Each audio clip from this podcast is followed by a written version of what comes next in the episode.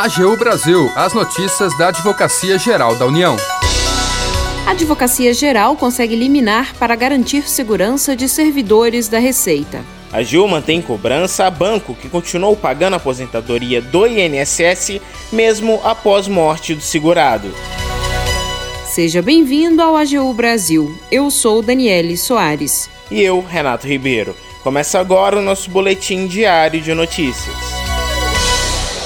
A Justiça determinou que uma empresa de construção civil faça a transferência de todos os bens e materiais do depósito de mercadorias apreendidas da Receita Federal na cidade de Poços de Caldas, em Minas Gerais, para outro galpão. A mudança vai permitir a continuidade do serviço prestado pelo órgão em condições de segurança, já que a estrutura do antigo galpão está ameaçada. O repórter Daniel Simões tem mais informações. A decisão do Tribunal Regional Federal da Primeira Região atendeu a um pedido feito pela Advocacia Geral da União e levou em consideração a possibilidade imediata de desmoronamento da estrutura do depósito. Uma sentença da Primeira Vara Federal de Poços de Caldas já havia reconhecido a responsabilidade civil da empresa pelos vícios identificados na construção. No entanto, houve recurso e o processo subiu para a segunda instância. Desde então, a estrutura do depósito vinha sendo monitorada. Na última última medição, realizada em abril, foi verificado o agravamento do problema. De acordo com a AGU, além de prejudicar a capacidade de armazenamento do único depósito da Receita Federal no sul de Minas Gerais, a situação do local coloca em risco a vida dos servidores e colaboradores do órgão diante do perigo iminente do colapso das estruturas, como explica o advogado da União, Ramon de Souza Nunes. Com o progressivo agravamento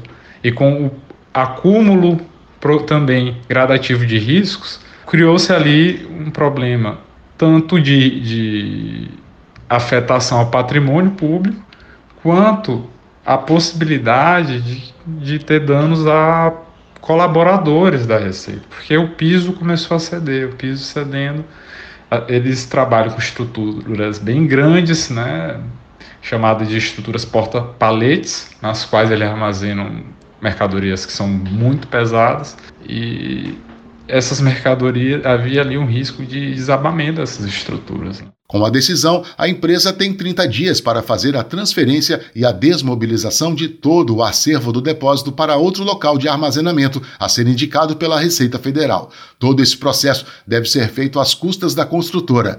Caso a empresa não cumpra a decisão no prazo estipulado, a União fica autorizada a fazer a transferência para outro imóvel, sendo que os custos com esses procedimentos também deverão ser integralmente repassados à construtora. Segundo o advogado da União, Ramon de Souza Nunes, a decisão do TRF1 é fundamental para que se possa garantir a segurança das pessoas que trabalham no local, além de evitar prejuízos patrimoniais. O grande argumento da União foi demonstrar, no, na segunda instância, que a situação era grave, de um lado, tinha riscos ao patrimônio público, tinha riscos a pessoas, inclusive riscos que poderiam se concretizar em, em, riscos de vida, e de outro lado, além de grave, era urgente, ou seja, se não fosse dada uma solução logo para aquela questão, haveria possibilidade de que esses riscos se concretizassem. A AGU também demonstrou que a Receita Federal recebe e armazena no depósito mercadorias e veículos apreendidos em operações contra o contrabando das regiões adjacentes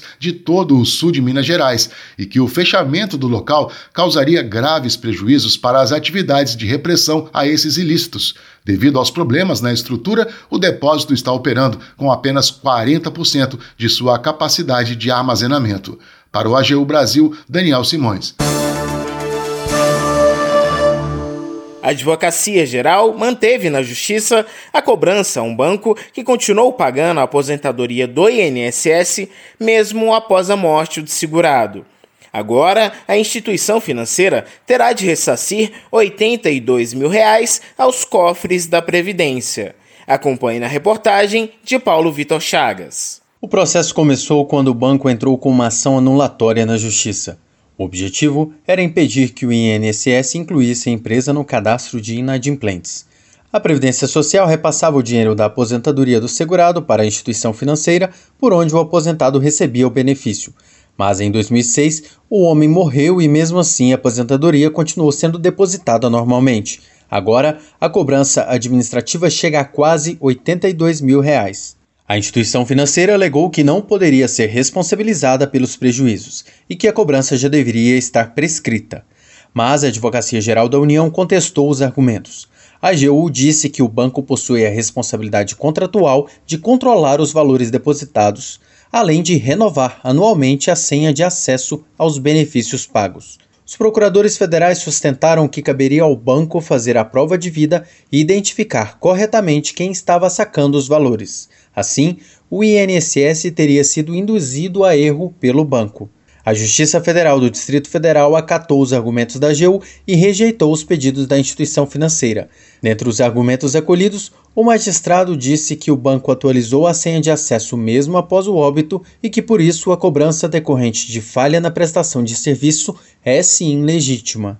Da AGU, Paulo Vitor Chagas. Agenda Hoje tem live da escola da AGU. O convidado Ederson Garim Porto vai falar sobre startups e como a administração pública pode se inspirar em modelos inovadores. O encontro é às duas horas da tarde no Instagram da Escola da AGU. Termina aqui o programa AGU Brasil. Você ouviu nesta edição a AGU mantém cobrança a banco que continuou pagando a aposentadoria do INSS mesmo após morte do segurado. A Advocacia Geral consegue eliminar para garantir segurança de servidores da Receita. O programa é produzido pela Assessoria de Comunicação da Advocacia Geral da União. Tem a apresentação de Renato Ribeiro e edição e apresentação de Daniele Soares. Os trabalhos técnicos são de André Menezes e Jaqueline Santos e a chefia da assessoria de comunicação é de Ana Paula Ergang.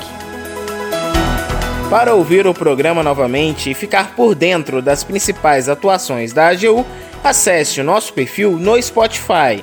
É só procurar na plataforma por Advocacia Geral da União. Você também pode acompanhar o trabalho da instituição no site agu.gov.br e se tiver sugestões de reportagem, mande um e-mail para a gente, pautas.agu.gov.br. Siga as nossas redes sociais, Twitter, YouTube, Facebook e Instagram. E não perca as últimas notícias. Até amanhã!